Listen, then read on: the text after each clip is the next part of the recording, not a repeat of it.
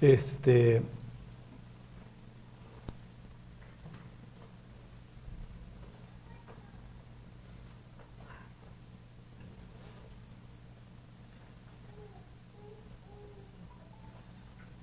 Bueno, este, ay, ¿cómo se los explico? Bueno, les voy a dar el contexto en primer lugar. La Biblia habla de estos monstruos, ¿ok? Tanim, esa es la palabra. Y la usa en varios lugares y en contexto hablando de bestias, dragones, etc. En la pregunta que está haciendo Ricardo, cuando le, cuando le habla Dios a Job acerca de estas bestias, esto lo hace dentro de un contexto. Les voy a leer lo que dice tantito abajo en el 41.1. Dice, sacarás tú al leviatán con anzuelo o con cuerda que le eches en su lengua. Ajá. Entonces ahí tienen estas dos bestias que, Dios menciona, las dos hasta cierto punto incontrolables. ¿Por qué las menciona Dios? ¿Qué tiene que ver esto con el sufrimiento de Job? ¿Qué dirían? Cuando Dios hace su discurso desde el torbellino, una de las cosas que le va a aclarar a Job es que él tiene el control de todo. Entonces Dios es el que tiene control sobre el caos. Job vive en un mundo caótico y está sufriendo las consecuencias, pero cuando le habla de estas dos bestias, lo, que le quiere decir es, a ver, tú vas a sacar el leviatán con anzuelo, o tú vas a aplacar al behemoth. ¿Sí, sí se entiende? Entonces está hablando de dos bestias incontrolables. Una pues, es claramente la descripción de un dragón. En el otro caso está hablando de una bestia terrestre también incontrolable. Lo que se los leí para que vean que estas dos bestias van a acompañar el pensamiento de los hebreos como dos seres incontrolables. Ajá. Pues ahí están. ¿No? Será Nessie, ya ven el monstruo este del lago de Loch Ness, el Leviatán o Finalmente todas las culturas tienen a los dragones, los mayas, los chinos, los europeos, obviamente los hebreos. ¿Sí se entiende? Entonces, de que estas chunches anduvieron por ahí, y la Biblia no es el único lugar que habla de Leviatán, piensa en Salmo 104, ahí está Leviatán refiriéndose al mar. Entonces, oye Charlie, pues descríbeme al Behemoth, pues miren, si un día lo veo, pues se los platico, ¿no? Nada más, la Biblia los menciona, y la intención aquí es decir, mira, ahí están dos seres incontrolables. ¿Sí se entiende? Este, pero Dios los pone quietos. ¿Sí? ¿Les quedó claro? No, no, no, no sé, digo, ahí está la descripción, este. Ahora a Apocalipsis 13.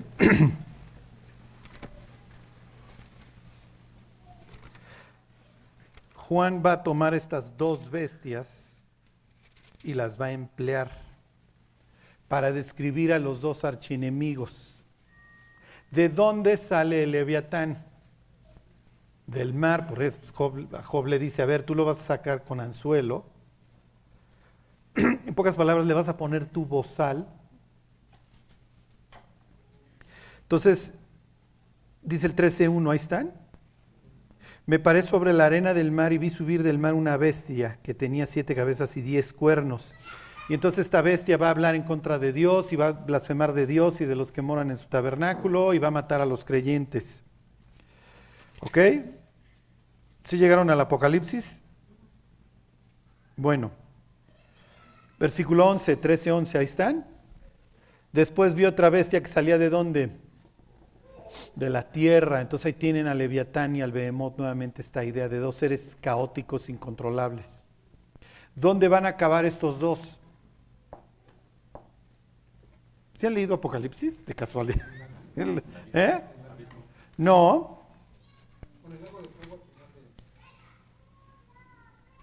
¿Al final de qué? No. No, ¿ya ven cómo no leen? A ver, váyanse a Apocalipsis 19.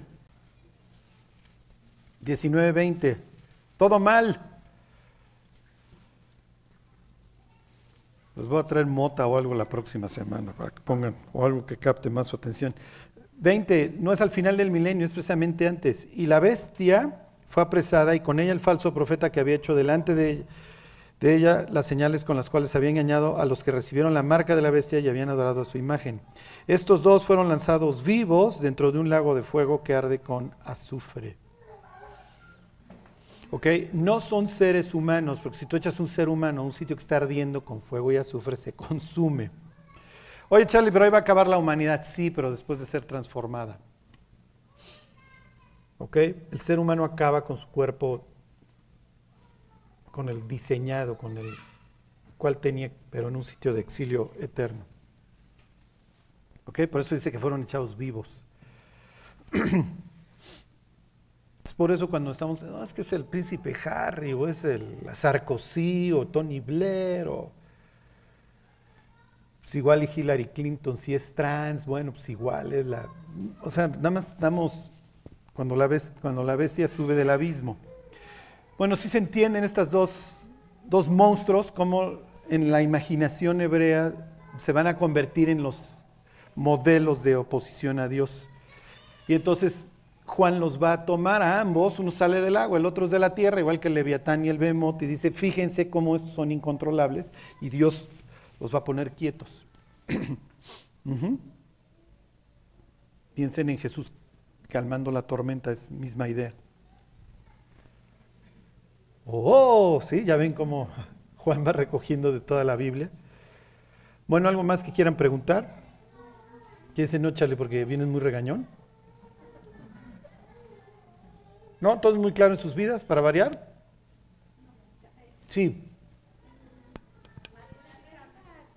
¿La prédica cuenta igual si vienes que si la ves por internet? Sí, ¿Sí? no se preocupe. Bueno, es que siento que viniendo está como más la presencia de Dios entre Claro, no, la idea es que nos reunamos. Sí, sí, sí. La palabra chorcha, ¿de qué palabra creen que viene? The church. Sí, porque la gente se queda después de la church a platicar. Sí, sí, sí. No, miren, ver algo por internet. Pues sí, a ver, capto cosas, ¿no? Pero no, no es lo mismo para nada. Sí, este. Y miren, lo curioso es que muchas gentes que andan fuera, que viven lejos, quisieran venir. Y cuando pueden, vienen. Este, luego ya los conocen y quieren salir corriendo. No, es broma. Este, no, pero sí es muy importante que es muy importante la reunión. ¿eh?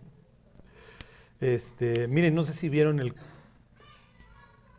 el comercial que hice ahí en la prédica de Aragón, pero cuando Jesús está en la sinagoga de Nazaret, Jesús lleva años, toda su vida lleva yendo a la misma sinagoga. ¿Se acuerdan que como no puedes trabajar en sábado, los judíos se les ocurrió, no sé si bien o mal, pero bueno, se les ocurrió fijar un número de pasos que podías dar el sábado para que no se considerara trabajo.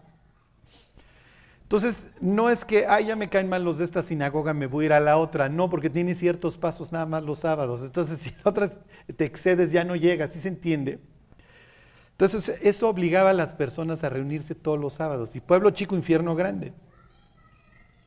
Pero ¿qué te genera? Es una comunidad. Te genera una, cultura de apoyo, porque pues, todos nos hemos llevado toda la vida, etc. Por eso los de como Nazaret era de donde iba a salir el Mesías, porque el Mesías tenía que llamarse Nazareno. Así lo entienden los judíos y así lo entiende Mateo y así lo dice. Netzer es renuevo. el renuevo venía de Nazaret, que quiere decir este, la ciudad del renuevo, si lo quieren ver, es la misma raíz o el renuevo. Y entonces cuando Jesús dice que Él es el Mesías y lo conocen de toda la vida, es como un, balde de agua helada, porque a ti te conocemos desde chamaco, desde que corrías en... ¿Sí se entiende? Porque todos se conocen, al grado que lo quieren matar, de la decepción que les genera. Pero bueno, este, entonces les decía yo, lo importante que es la comunidad, el llevarse unos con otros. La humanidad hasta, hasta hace 150 años no entendía la soledad como la entendemos nosotros. No. O sea, si, si ustedes hoy, obviamente hoy la gente es mucho más solitaria que antes. Piensen con todos los medios de comunicación que tenemos, que obviamente han sustituido el, el reunirnos. Este, pero si ustedes ven las estadísticas de la pregunta, ¿me siento solo? O muchas veces me siento solo, o sea, la curva va casi casi de 90 grados. Y las consecuencias de la soledad son brutales. Obviamente se acorta tu vida, eres mucho más proclive a la enfermedad. Ol- Olvídense de la depresión, etc. Este, la- el amor no hace mal al prójimo, es lo que diría Pablo. Al contrario, pues el amor es lo que, lo que, nos, man- lo que nos mantiene. Lo peor que le puedes pasar a un ser humano es ser transparente. O sea, que nadie te considere, nadie te voltee a ver. Me vale si existes. O sea, todavía si te odian, pues piensen en el presidente, ¿no? Pues todo el mundo me odia, pues alguna cosa de estar haciendo, ¿no? Buena o mala, yo no soy de los que lo odian. ¿eh? Yo soy una especie de convertido, pero ya no se hablo de política, que es bastante aburrida, la, la mexicana y la mundial. Pero la transparencia es lo peor. La transparencia nos lleva este, a lo peor, porque ahí sí ya no le importo a la gente ni para bien ni para mal. Y la idea es que la iglesia no sea un sitio en donde seamos transparentes. La idea de la iglesia es un sitio donde pues, haya una comunidad y donde nos llevemos y, y nos podamos apoyar unos a otros. Miren, literalmente vivimos o nos morimos por las oraciones de la iglesia. ¿eh? No, no, este, no vayan más lejos. Y les voy a ser franco, en esta iglesia debe de haber gente que ora, por eso es que no, por eso es que nos seguimos reuniendo. Hay iglesias que se vaciaron después de la pandemia, ya no se, ya la gente, ya no, ya, ya no va, lo veo por internet. Pero aquí por lo menos hacen el viaje, ¿no? Unos desde, desde Idumea, como ser el Evangelio, desde el sur, ¿no? Porque el ser humano fue creado para, para ser, para llevarse, para ser social. Piensen en estas estupideces que luego se le ocurren a los científicos. Si llora el niño, no lo cargues. Imagínense un mandril, una mamá mandril viendo al hijo llorar y lo voy a dejar, tiene que aprender a no llorar en las noches. O sea, es ridículo, es ridículo cómo el ser humano fue recibiendo información que seguro viene desde arriba, desde algún príncipe ahí de las tinieblas, un ser celestial caído, para arrasarnos. ¿eh? Y lo que sucedió con la pandemia, olvídense. Olvídense, fue una masacre para el ser humano. Porque ahora sí te, te, destruyo, te arranco, los aíslo y como patitos en el lago. Y cuando veas al ser humano de enfrente de ti, lo vas a ver como una bomba biológica. Ajá, Y aléjate corriendo. Este, y eso es letal. Eso es letal. Porque además te aíslo, te meto entre cuatro paredes y ahí te empiezo a indoctrinar, porque sé que tienes la tabletita, esto, y ni las manos vas a meter. Y cuando te vuelva yo a abrir la puerta, cucu, ya estás cucu. ya te metí una cosmovisión. Este, horrible. Bueno, ya se deprimieron. Este, entonces, ¿cuál, cuál es la... Digo, ¿cuál, ¿cuál sería la moraleja? No se dejen de reunir entre ustedes, háblense, platiquen, cuéntense sus penas, sus broncas. No hay nada más exquisito que vomitar cuando, cuando, estás, cuando traes algo podrido. Busquen gente prudente, tampoco se trata de que... ¿Qué creen que me contó fulano? en ese sentido, la, la discreción es muy importante porque o sea, entiendo que me estás descargando algo. Cuando lo acabes de descargar te vas a sentir mejor y yo ese cargamento voy, lo tiro en el fondo del mar, no me interesa. Soy un barco que nunca llegará a su destino con este cargamento. Pero a todos nos toca. Por eso la Biblia dice, confesaos vuestras ofensas unos a otros. ¿Para qué? No, Marco, no, hoy traen una imaginación, pero bárbara. Para que sean sanados. O sea, hay salud. ¿Por qué creen que los borrachines dejan de chupar cuando van a su reunión? Digo, siguen, son alcohólicos en seco, pero finalmente... Digo, lo que les quiero decir es que la vida sigue igual, el corazón no cambió, pero pues ya, ya deje de beber, ¿no? Por la ayuda que... Y en cambio en la iglesia, luego somos mordaces. Peor, peor, peor, peor. Entonces, no, tenemos que generar una comunidad en donde tengamos aprecio los unos por los otros y sepamos que todos vamos en el mismo barco ¿eh?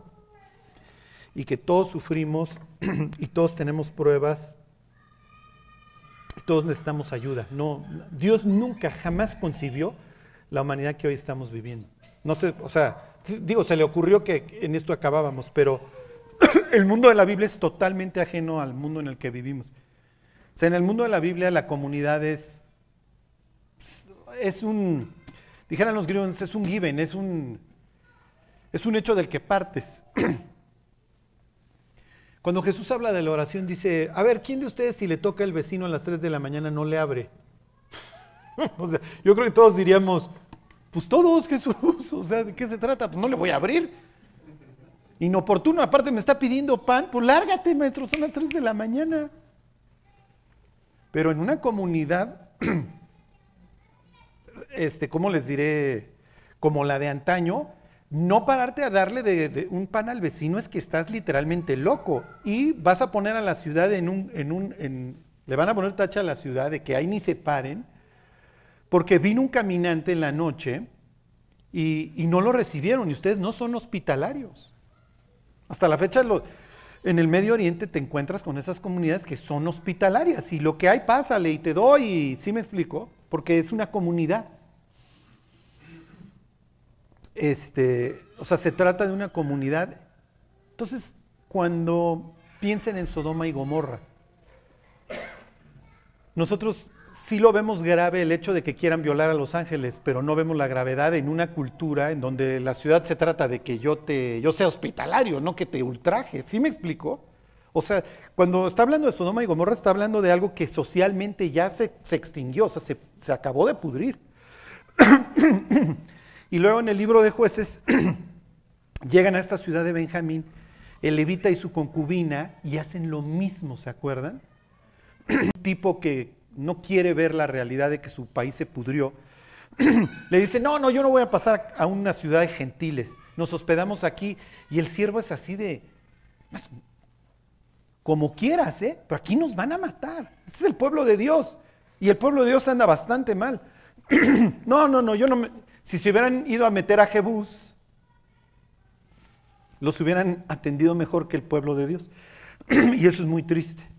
Y recuerdan la historia, al igual que Los Ángeles, en este caso quieren ultrajar a la, señora y la, ultrajan y la acaban. de tal forma la ultrajan que la acaban matando. Este habla de una sociedad que, que ya llegó al fin, ya, ya no hay nada más hacia abajo, ya lo único que le queda es el exterminio como a Sodoma y Gomorra, en este caso los, casi los exterminan, excepto algunos, ¿se acuerdan? De donde eventualmente vendrá Saúl, los benjamitas que quedan. y Saúl no es un buen tipo, ¿no? y seguramente esta historia de que me quisieron exterminar y, el primero en, hacernos la guerra fue Judá y este David que se cree, o sea, entonces la idea es al revés, la idea es generar una comunidad en donde encuentro apoyo, en donde encuentro ayuda en todos, en todos sentidos. Bueno, ok. Entonces, por favor, y además sean proactivos. Yo sé que muchos de ustedes son, están hechos pedacitos porque los maltrataron de bebés y de chicos y, y entonces creen que todo el mundo los va a rechazar si se acercan. No es cierto. No es cierto. Sean proactivos. Pregúntele al de al lado, ¿cuál es tu teléfono? Te voy a hablar. A veces, o sea, partimos de la base que si le hablo a esta persona me va a rechazar. ¿Están de acuerdo? Porque muchas veces, no, no, es que si supiera cómo soy, si supiera mis traumas. Sí, pero si conociera los traumas del de enfrente, tampoco él te hablaría, entonces tú no le hablarías, entonces no te preocupes. Sean proactivos. Las amistades necesitan tres cosas, proactividad, vulnerabilidad y generosidad. ¿Ok? Esas tres cosas, las, amistades se cultivan, ¿no? No es de que... Se ¿Cuál es, Charlie? Se las repito. Proactividad, vulnerabilidad y generosidad. Piensen en, las niñas o en, la escuela, cómo se llevan el corazoncito partido y entonces tú tienes mi nombre, yo tengo el tuyo, somos best friends. Eso implica generosidad o fui de viaje y te traje el regalo. Vulnerabilidad es que estoy en posibilidad de al yo abrirme, estoy en posibilidad de que tú me lastimes. Pero al tú abrirte compartimos esto, entonces yo te cuento de mi vida y tú me cuentas de la tuya. No se trata de que vayas por la vida con el del metro. Fíjate que estoy traumado, de chiquito no me dieron el pecho, me dieron la espalda. Tampoco. Esto se va dando de forma gradual. Las personas que a los cinco minutos que te conocen ya te platicaron sus peores traumas, no están buscando un amigo, están buscando algún lugar en donde está bien. Está bien. Y miren, uno como pastor, pues sí, escuchas muchas cosas. Oye, necesito hablar contigo. Y está bien, y además sabes que la otra persona se está desahogando. Bueno. este había, un, muchacho adicto a la, a la pornografía y su forma de, abandonar esto fue metiéndose a un equipo de box. O sea, de repente pues, le encontró sentido a su vida, tengo amigos, tengo con quién. y el cuate pues, iba a sus clases de box, yo creo, seguido. Y entonces pudo finalmente hoy el diablo nos da estímulos y estímulos y estímulos para que parezcamos perrito de Pavlova ahí, este que nos toca el timbre y ring. Entonces, cuando cambias un estímulo por otro, por uno sano, sales adelante. Y algo muy sano es tener una comunidad en donde platicas. Ajá. Entonces hoy se están poniendo mucho de moda estos grupos de, de soporte porque entiendes y te sientes entendido. Y genera placer, genera, pero obviamente un placer bueno, no, una adicción que te acaba dejando más seco y más destruido. Bueno, miren, nos tocó fletarnos, gracias, gracias Julio, nos tocó fletarnos un mundo horrible, pero pues todos han tenido sus diversos retos, ¿no? a, nos tocó, a nosotros nos tocó un mundo pretribulacional espantoso Además, cuando sabes por dónde va la pichada, pues es muy deprimente, ¿no? Porque vas viendo el caminito y dices, mm, pues ya estamos al cuarto para el ratito, ¿no? Pero bueno, ni modo, no se me depriman este, y tengan amistades, tengan, tengan amistades. Les iba a decir muchos, no sé hasta qué punto muchos, pero con que tengan buenos. Con que tengan buenos y, y como dice el proverbio, más vale el vecino cerca que el hermano lejos, ¿no? que, donde haya esta cercanía. bueno, este, siempre los deprimo, ya no, ya no lo voy a hacer, no sé, les voy a contar historias más bonitas. Este, se quedan callados con, así como el gatito de Shrek, nomás voltean. Bueno, pues vamos Continuemos con esta espantosa historia. Como pueden ver, no, te aburres, esta historia va dando vuelcos para todos lados. Ya se topó con la hormita de su zapato, o en términos bíblicos, con hueso de mi hueso y carne de mi carne, y le va a ir como en feria. Y ya lo empezó a sufrir. Jacob, al igual que al igual que muchos de nosotros va haciendo burradas. Y, a, veces no, a veces no es que hagamos burradas, ¿eh? a veces hay puntos de inflexión en nuestra vida, conocemos gente, cosas, suceden cosas que, nos van llevando a tomar decisiones. Este es un punto de inflexión, cuando me cambia la mujer en la noche. Yo tengo de dos. A ver, ya trabajé siete años, ya me puedo regresar. Seguramente a mi hermano ya se le pasó el enojo. Puedo agarrar a, mi esposa Lea, pues, finalmente, bueno, que es la que me tocó, y, y agarrar mis triques e irme. Y el hubiera no existe, les decía yo la semana pasada, y el hubiera pues no, no se dio y se quedó. Y entonces le dicen, bueno, a ver, mico, te cúmplele la semana esta, que es un insulto espantoso. O sea, cumple tu, tu, honeymoon, cumple tu luna de miel, aunque sea una semana. O ver si se embaraza esta chava, ¿no? La Biblia habla de estas disposiciones en donde tienes una amada, una mujer amada y una aborrecida. Pero si el hijo de la aborrecida es el primogénito, no le puedes dar, no le puedes privar de los derechos de primogenitura a ese hijo por ser hijo de la aborrecida. Por más que ames al hijo de la amada. ¿Sí se acuerdan de estas disposiciones feitas y extrañas? Piensen en el Cana. El Cana tiene dos mujeres, a Penina y a... ¿Sí se llamaba Penina? Y a Ana, ¿no? Y Ana va a ser la mamá de Samuel. Samuel es un tipazo, entonces siempre va a estar esta, esta tentación por parte del Cana de darle la primogenitura y obviamente un doble de herencia a, Samuel. La pregunta de los 64 mil es ¿por qué se casaban? Por ejemplo, en el caso del Cana, y la mayoría de las veces es que mi esposa no es este, fértil. Y el clan pues no se puede acabar, ni mi descendencia, entonces busco una segunda esposa que sí lo sea. En algunos casos, caso de David, Saúl, los que ustedes quieran, los reyes, pues, realmente tienen muchas mujeres simplemente porque se les pega la gana. Y la, y la, vida de David ejemplifica que no importa si tienes un harem con 100 mujeres, o sea, nunca es suficiente, hay una, hay una insatisfacción en el corazón del ser humano, al grado que pues, tengo muchísimas mujeres, pero pues me gustó la esposa de mi cuate y se la voy a bajar. Es necesario matarlo, pues lo mato. Entonces, aquí vamos a tener este caso, no porque Lea vaya a ser infértil, al contrario, o sea, si algo deja claro la historia es que la mujer es fértil, es que la menosprecia, es que no es, a ti yo no te quería y me caías bien de cuñada y lo que tú quieras, pero yo no te quiero, mija, y así te voy a tratar. Y esto va a traer muchísimo sufrimiento. Ajá. Acuérdense que aquí estamos plantando las semillas de, una historia que va a continuar y que va a tener consecuencias a lo largo de toda la historia bíblica. ¿Ok? Digo, piensen en, la enemistad entre los dos hermanos, Jacob y Esaú, que nos encontramos entre Jesús y los Herodes, ¿no? Bueno, díganme una consecuencia nefasta de esta situación que se va a gestar tomando a Raquel por esposa. La rivalidad. Se van a odiar. Muy bien. Díganme otra.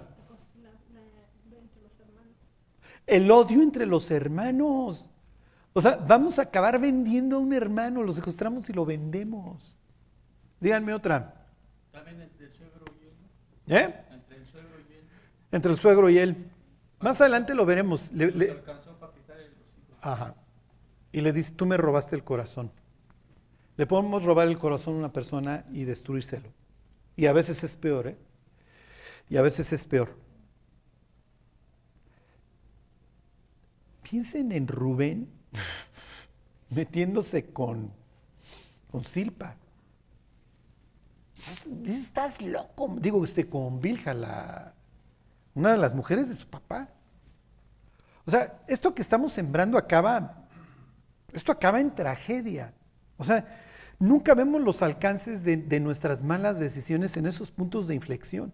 Pero esto va a acabar en un drama familiar espantoso. O sea, y así acaban las familias, ¿sí me explico? Se empieza gestando por algo que dices, mm, esto va a acabar muy mal.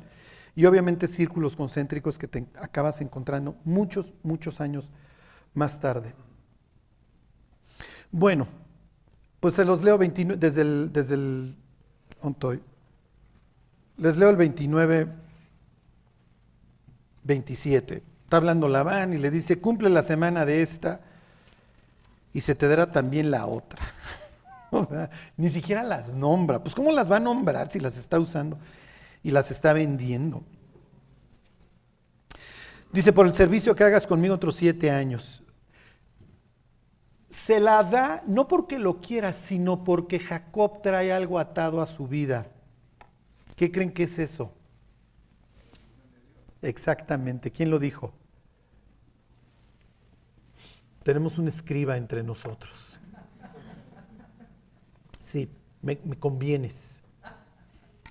Sí, sí, sí. No, no, pues este cuate finalmente se encontró en Betel con el creador y el creador le dijo, mira mi cuate, te ver como en feria, no te voy a dejar hasta que cumpla lo que me he propuesto en ti, pero pues vas a ser padre de multitudes, mi cuate, y, la y vas a tener la bendición.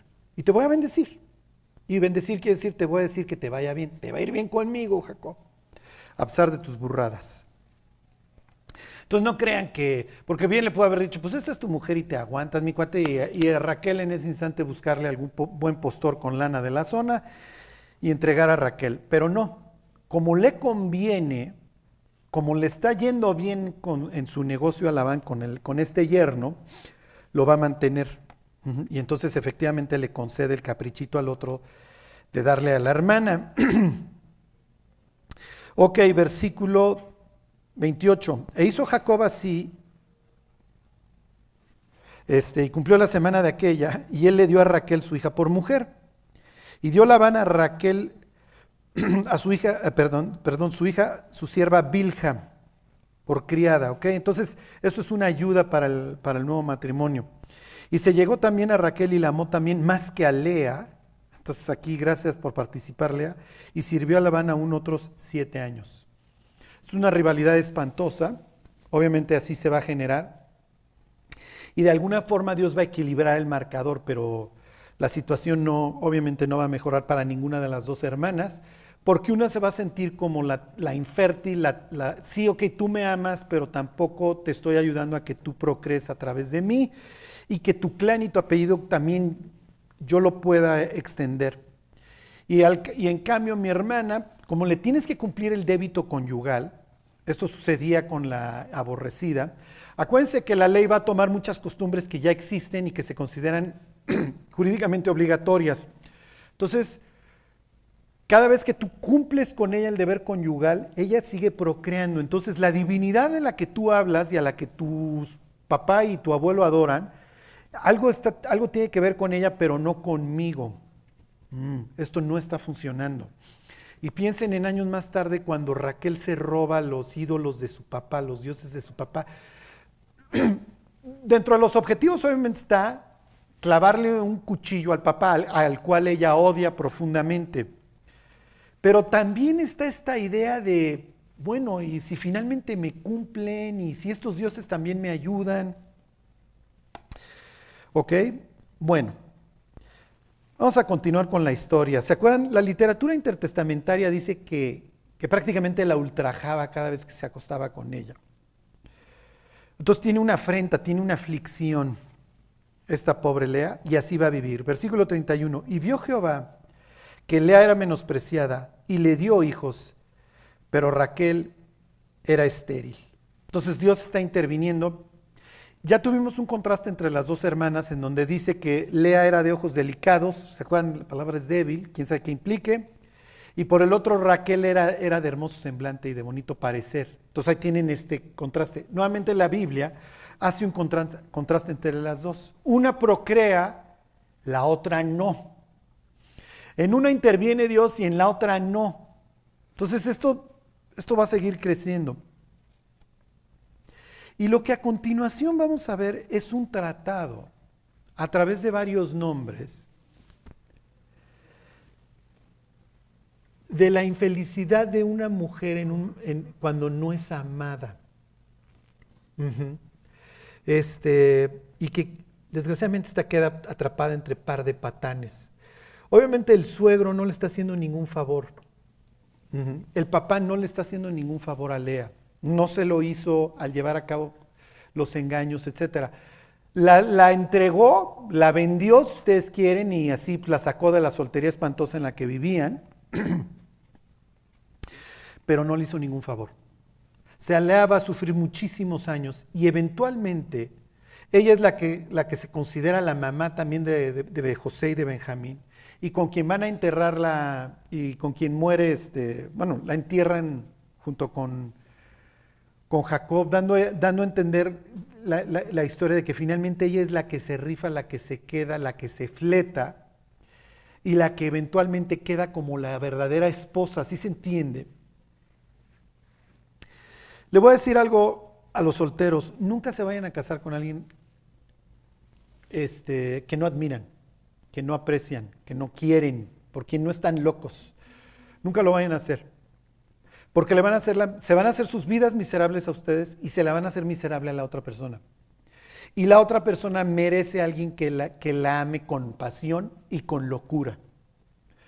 Ajá. ¿Se acuerdan que dentro del corazón de los hombres está esta pregunta? ¿Tengo lo que se necesita? Jacob responde negativamente a esa pregunta, ¿ok? No, tuvo una buena relación con su papá, a diferencia de su hermano Esaú. Y en la mujer se acuerdan esta idea de vale la pena luchar por mí, soy hermosa. Y siempre hay un roto para un descosido, ¿eh? Entonces Lea hubiera encontrado su visquito, su cuatro ojos, lo que ustedes quieran, su cuate de ojos claros, depende de lo que implique. ¿Será alguna pregunta que le podamos hacer a Lea en el cielo? Oye, tus ojos claros, tus ojos, ¿qué onda? cómo eran, ¿no? Que pues ya eres perfecta, ¿no? Si eras visca, pues ya no lo eres, ¿no? Pero es bastante interesante. Igual y decía, era yo de ojo claro, es lo que implicaba la historia, o sea, no era yo, era yo morena de ojo claro, entonces yo no sé qué peros me ponía el otro, pero bueno. Este, entonces, cuando una mujer no, no siente este, este, ¿cómo les diré? Este amor, esta, esta, que se le responda la pregunta de ¿vale la pena luchar por ti? Este, va a haber mucho sufrimiento. ¿Ok? Entonces, ellos no tienen como nosotros así el, libro que te explica todas estas cosas, pero tienen los nombres de, los hijos de Lea, porque todos los nombres van describiendo su sufrimiento. Bueno, ok. Vamos a verlos. Versículo 32. Y concibió Lea y dio a luz un hijo y llamó su nombre Rubén, porque dijo, ha, mirado Jehová mi aflicción, ahora por tanto me amará mi marido. Como ya le di un hijo, ya me va a querer, ya le estoy dando una razón ahora sí para, para amar. O sea, no entiendo por qué no me quiere, no entiendo por qué me menosprecia tanto, pero como soy fértil y yo le estoy agrandando su, su futuro clan, y además él cuenta que su Dios le dijo un día que sus hijos iban a ser como las estrellas del firmamento. Y entonces yo soy parte de este plan, yo ya me integré, así como mi tía Rebeca se integró y lo trajo a él. ¿Sí se entiende? Ben quiere decir hijo, Lirot quiere decir ver, en este caso Ru, Rubén, ¿ok? ¿Qué está haciendo ella? ¿Qué? O sea, todavía no acaba de salírsele la placenta y qué está haciendo esta señora por, todas, las, por todas las casas. Enseñando el trofeito. ¿Y a quién habrá sido la primera persona que se lo fue a presumir? A su hermana. Miren, más bien, mira Raquel, un hijo hijo. ¿Y tú? ¿Y tú para cuándo? Yo te platico de los ascos, los vómitos, las estrías, el dolor del parto. Digo, si quieres, si, te, si quisieras tener hijos, pero pues Dios no te ha bendecido a ti. Y además, pues, ¿qué crees? Como ya le di un hijo, va a estar encantado, va a estar feliz mi marido y ya me va a querer. ¿Y la quisieron? Ok, versículo 33. Concibió otra vez y dio a luz un hijo y dijo, por cuanto yo Jehová que era menospreciada, me ha dado también este y llamó su nombre Simeón. Ok, Lishmoa, oír. Dios escuchó. Ok, Dios oye. Se los vuelvo a leer. Concibió otra vez, el 33, y dio a luz un hijo por cuanto oyó. Dios me oyó. Sí, sí, Jehová me está oyendo, esta divinidad que trajo mi marido y que ha bendecido a mi papá, y obviamente también a mi marido, me oyó, sí, oye, ¿ok? Además ya vio mi menosprecio, ¿ok? Y ahora con sus otros, con sus otros sentidos, este Dios está vivo, porque ve porque oye, el que hizo el oído no oye, diría el salmista, el que hizo el ojo no ve, pues este Dios está vivo. Entonces, a través de estos nombres nos vamos dando cuenta que Lea, a diferencia de Raquel, se va compenetrando con, con esta divinidad, a diferencia de Raquel. Entonces sí está entendiendo la bendición que viene de parte de Dios. Ok, ya llevamos dos nombres y los dos nombres, si ustedes se fijan, son bien tristes. Ahora ya me va a amar. Dios vio Ahora Dios ha oído cómo soy menospreciada, cómo me trata mi marido, cómo me habla. Versículo 34. Y concibió otra vez y dio a luz un hijo y dijo, ahora esta vez se unirá mi marido conmigo porque le he dado a luz tres hijos. Por tanto llamó su nombre Leví. Miren, de embarazos de nueve meses, lo que ustedes quieran, cuarentenas, lo que ustedes quieran, ya llevamos más de tres años en esta historia y las ilusiones de esta mujer no cesan. Ahora sí me va a querer, ahora sí me va a querer, ahora sí me va a querer. Ya con el tercero se va a unir conmigo, ya, ya, no va a ir con mi hermana, ya lo voy a tener cerca. Así hay mujeres ¿eh? que aman al patán, a pesar de, vayan ustedes a saber qué, y ahí están y lo aman y lo adoran y nunca lo olvidan. Este, ya ven la palabra unión.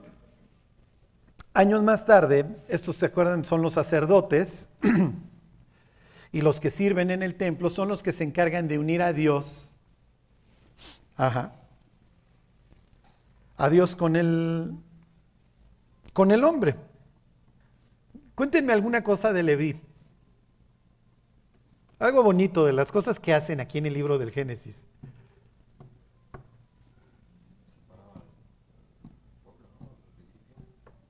¿No se acuerdan de una masacre que hacen en una ranchería? Con ustedes, Simeón y Leví, par de asesinos. o sea, para que vean hasta dónde va. O sea, un este tipo de matrimonio lo que va a generar, obviamente, puro dolor. Puro dolor. Y estos tipos el día de mañana no andan viendo quién se las hizo, sino quién se las paga. Hay gente que ni conoce, ni inocente, que además está en, el grito de dolor. Los van a ir a matar con una mano en la cintura. El Génesis es un libro muy extraño, acuérdense. Les voy a decir lo más increíble. Díganme un sitio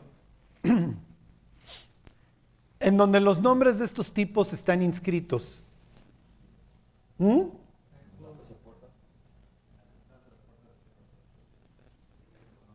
Si alguno de ustedes hoy se nos petatea y entra a la Nueva Jerusalén, ay, mira, entré por la puerta de Simeón, algo nos dijo Charlie en la mañana, siempre se me olvidaba. Un tal Simeón, ok, algo habrá querido decir el nombre en la entrada, está bien, paso al cielo. Y si te acuerdas, dirías, estoy pasando por una entrada que tiene inscrito el nombre de un asesino. Oye Dios, los nombres de tu entrada, algunos de los nombres de tu entrada son secuestradores, son tipos que sexualmente estaban muy locos, ahí están Judá y Rubén. Pura, pura chulada en tus entradas. Sí, ¿qué diría Dios? Por eso puedes pasar, porque te pareces. O sea, ¿qué implican que esté, qué implica que estén estos nombres en la entrada al cielo. Para que pienses en la gracia. No hay sol allá adentro, lo que ilumina es el cordero, ¿se acuerdan? Jesús es presentado como león o como cordero en el mismo libro. Entonces, ¿qué tan amplia, qué tan grande es la gracia de Dios? Que pongo estos nombres a la entrada Efectivamente, para que te acuerdes que es por mi gracia, que no hiciste ningún mérito, que estabas perdido. Para que nunca lo olvides, para que cada vez que entres y salgas de esta ciudad, recuerdes que es por gracia. Cada, cada vez que nosotros veamos nuestra sombra en la eternidad, nos está iluminando Dios, nos está iluminando el Cordero. Yo pagué por ti. Por una simple y sencilla razón, no me gustó verte en el exilio. Lejos no me gustaba tenerlos, muchachos. los quiero cerca. Y no se portaban bien, me hubieran hecho un caos aquí adentro también. Imagínense, me traigo a Simeón y le vi este, todavía de jeta, pues me matan a Los Ángeles cualquier mañana, ¿no? Los tuve que transformar antes y para eso tuve que dar mi vida. Ellos veían un sacrificio futuro, ustedes ven un sacrificio pasado, pero es lo mismo. Bueno, cada nombre es patético. Ahora van a tener memotecnia porque ya se van a acordar más fácil cuando les pregunten por los hijos de Israel. Ah, mira, Rubén era pues, que salió a farolear, Simeón pues, que le dolía, Leví que a ver si ahora sí se une. Y ahora, pues vamos ya a cantarle a Dios, muchachos, porque esto no está funcionando con mi marido. Entonces me voy a abocar a mi relación con Dios. Yo creo que por ahí le, le busco. Ok, versículo 35 concibió otra vez y dio a luz un hijo. Y dijo, esta vez alabaré a Jehová. Por esto llamó su nombre Judá y dejó de dar a luz. Ya, a mi marido, tan Ya, me rindo muchachos. Dios, a ti sí te quiero. Y pues hazme tú feliz. El matrimonio no ha hecho felices a nadie, ni a Raquel, ni a, este, ni a Lea, ni a Jacob. Y esta es a la conclusión a la que tenemos que llegar. Si no alabamos a Dios, si no andamos en sus carriles, realmente, ahora sí que no, no tenemos esperanza.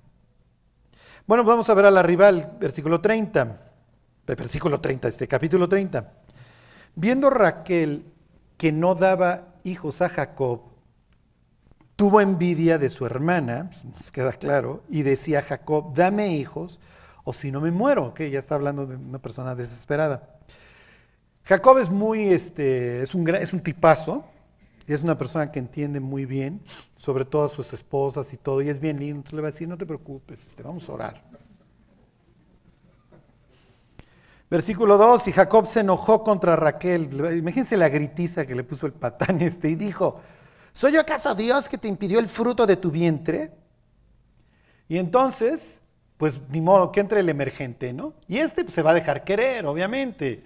No tiene necesidad, ya tiene hijos, o sea, no, no tiene ni siquiera el pretexto de su abuelo, que además conoce la historia de su abuelo, de su papá, de tío Ismael, cómo acabó eso mal y cuál era el propósito de Dios.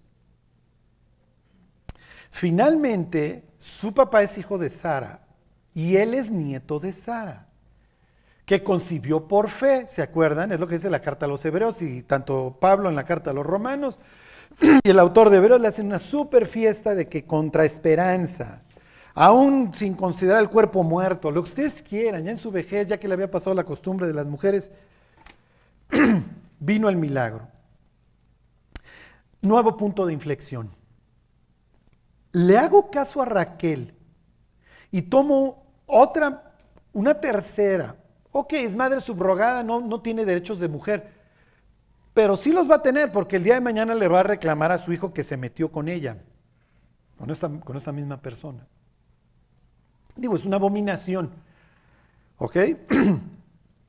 Pero finalmente ya va a entrar al ajo y va a empezar a concebir. Y nos va a dar a dos personas que van a tener unos nombres muy distintos.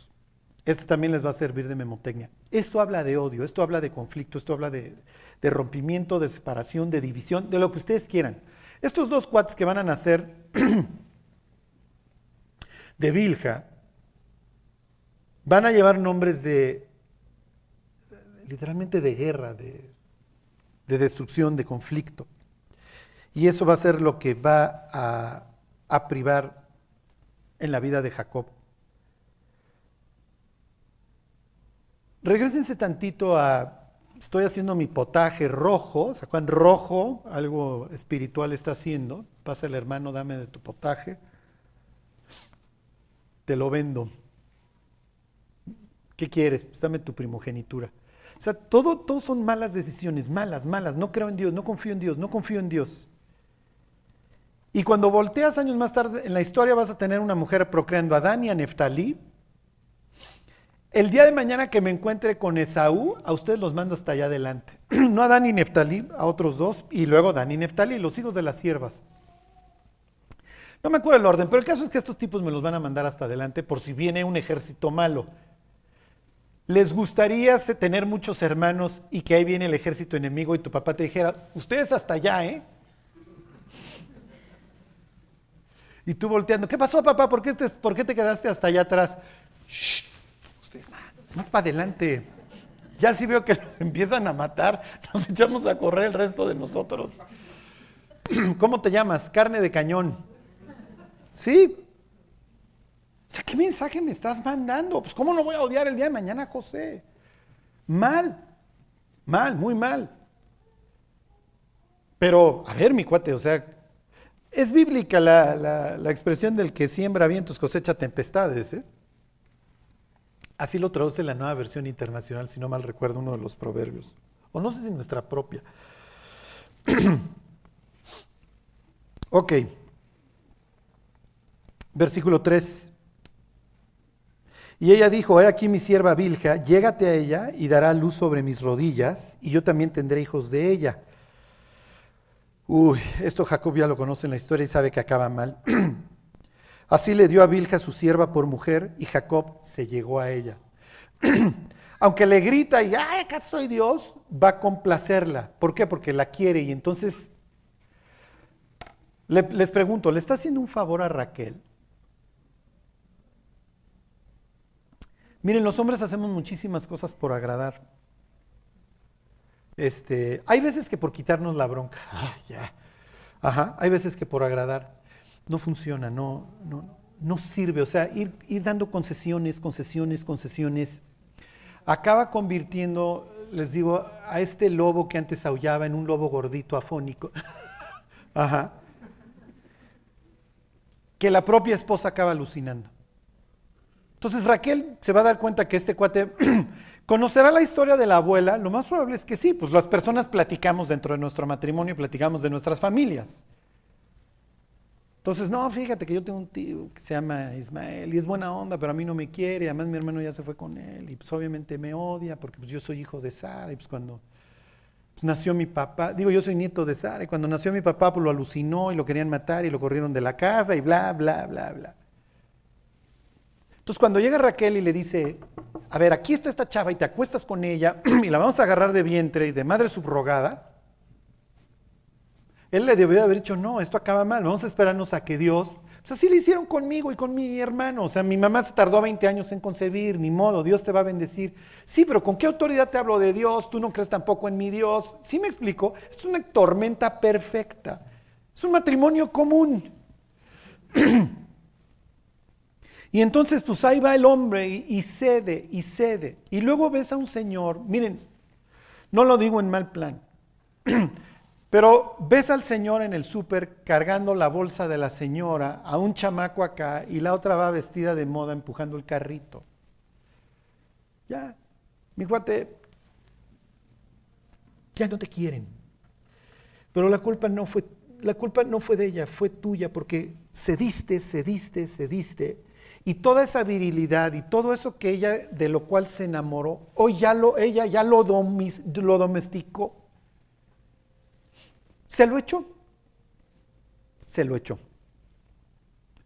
Entonces, bueno, pues ya si vienen los consejos patéticos, señoras, no domestiquen a su marido. Si su marido le gusta ver las carreras, le gusta la moto, le gusta lo que ustedes, no lo domestiquen porque lo van a acabar alucinando. Ustedes mismas, el día de mañana, cuando lo volteen a ver, y el tipo parezca Homero Simpson, eh, frente a la tele, ya sin ilusiones, ya no va con sus cuates a darse la vuelta en la moto. Ya no se va con, es que somos viudas del golf, déjalo, te estás haciendo un favor. Es que se para muy temprano el fútbol los sábados, que se vaya. Si lo domesticas, te lo vas a echar. Y vas a acabar con Jacob de marido. cuate que jetón, este, gritón, a, veras A, pues hago A, haz B, lleva la fiesta en paz y cada vez que el suegro le grita y le cambia el sueldo, pues este cuate tiene que bajar las manitas. o sea, lo que les quiero decir es que Jacob no iba a salir este, en la portada del GQ como el tipazo. iba a salir así en alguno de maternidad cargando las bolsas y los pañales.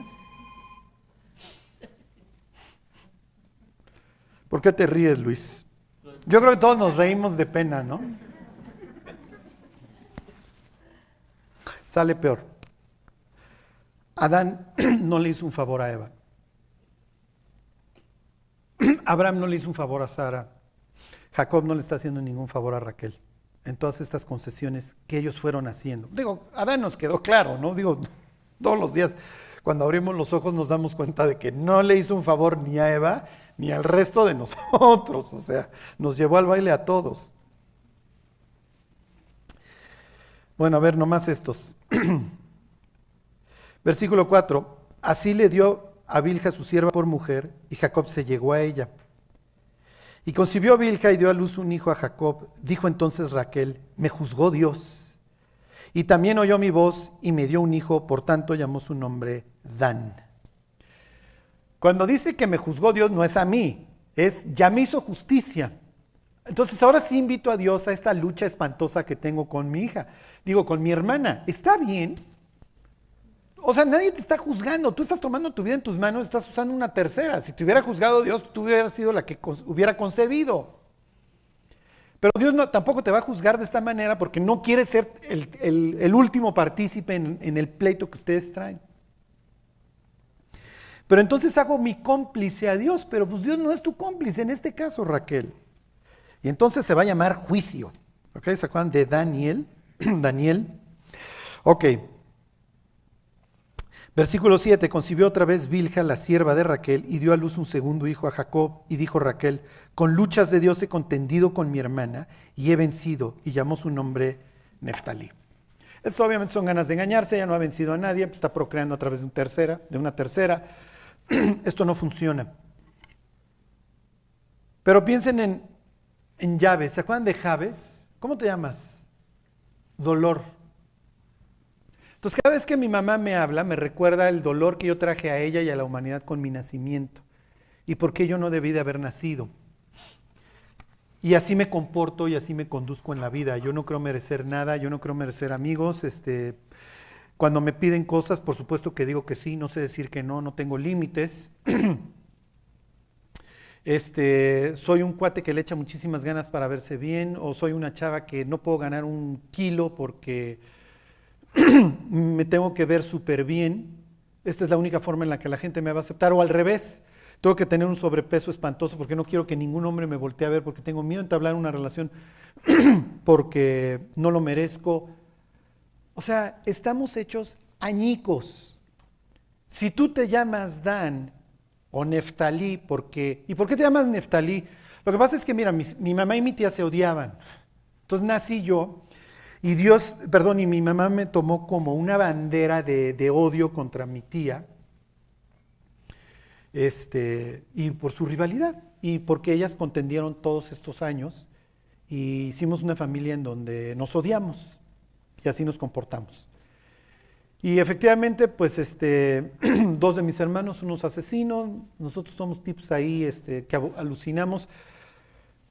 Cuando se trata de, mandar a este, lejos las ovejas a sitios distantes, somos mencionados en la historia porque pues, mejor que nos muramos nosotros antes de que se mueran otros hermanos.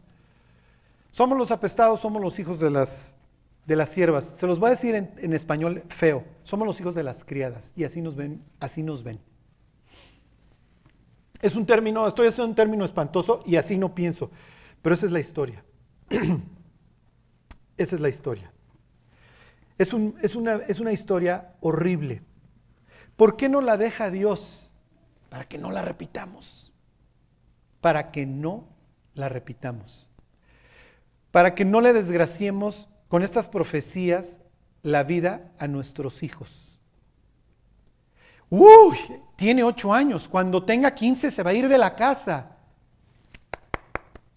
¿Qué creen que va a pasar a los quince años? Se va a ir de la casa.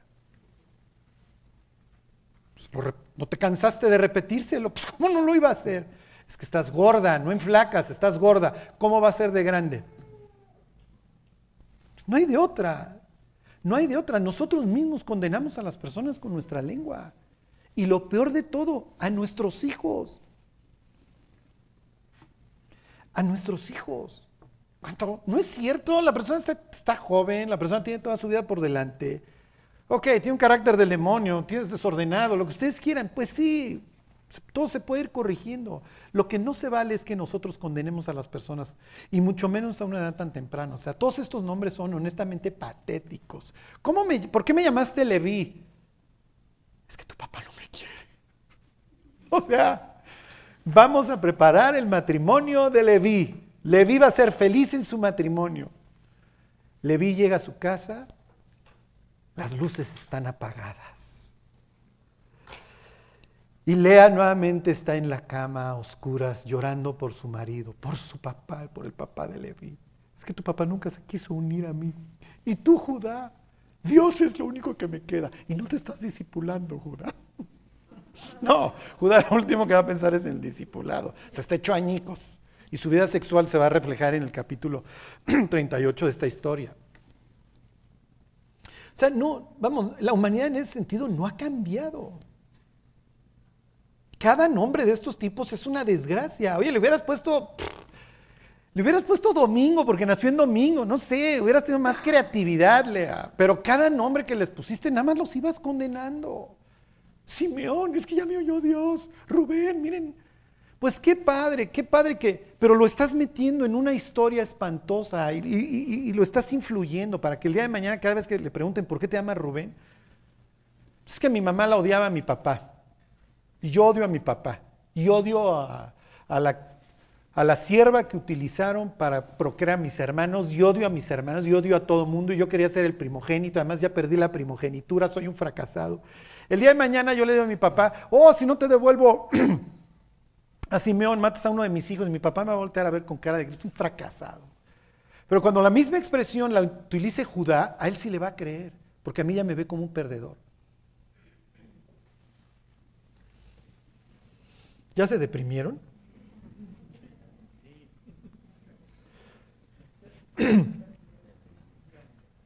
Cuando nosotros no entendemos qué pasó, nos cuesta mucho trabajo entender el presente. ¿Por qué reacciono como reacciono? ¿Por qué pienso como pienso? ¿Por qué estoy buscando donde no es?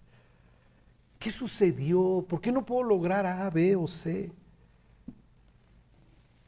¿Por qué estoy reventada, diagonal reventado? ¿Qué sucedió? ¿Por qué reacciono de esta manera? Y muchas veces hay que buscar Obviamente nuestros nombres no, no somos personajes bíblicos a quien nos nombraron por una circunstancia, o a veces sí, ¿no? Pero no es malo preguntarle a Dios, oye Dios, ¿por qué estoy tan, tan hecho pedazos? Y hay veces que vienen todos estos recuerdos en donde Dios dice, tengo que meterme y tengo que sanar todas esas cosas. Y tienes que dejar de ver tu vida a través de tu pasado. Tienes que hacer la paz con tu pasado. Tienes que dejar de fingir que no existió, tienes que reconocer que sí vieron cosas muy, muy mal. No se trata de simple y sencillamente obviarlas, pero sí tienes que hacer la paz con tu pasado. Y Dios va a permitir una hambruna y, la cárcel y muchas cosas muy espantosas en la vida de estos hombres. Pero estos cuates van a cambiar.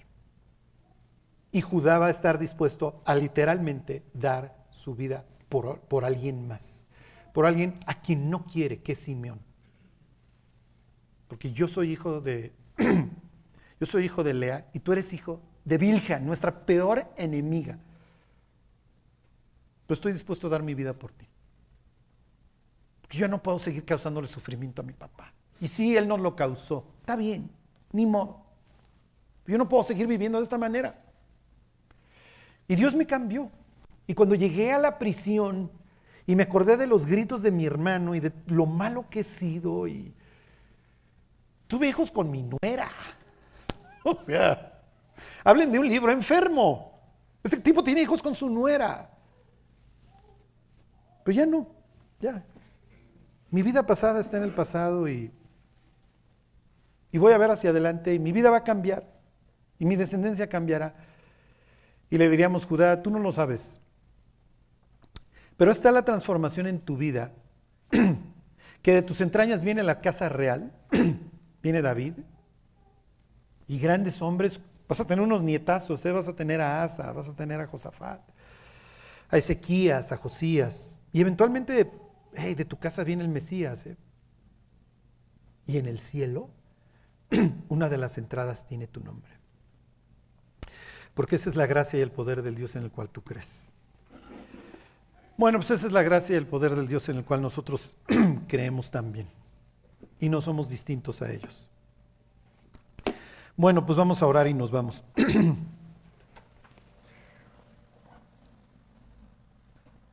Dios te queremos dar gracias por tu palabra. Y Dios pedirte que tú sigas ese trabajo que iniciaste el día que te encontramos, Dios. o más bien que tú nos encontraste. Bendícenos, Dios. Ayúdanos a sanar, Dios, a reconstruir todas esas ciudades que están en ruinas dentro de nosotros. Que podamos ir por la vida bendiciendo tu nombre, que la gente pueda verte en nosotros. Que te sirvamos hasta el día de nuestra muerte, Señor. Ayúdanos. Te lo pedimos por Jesús. Amén.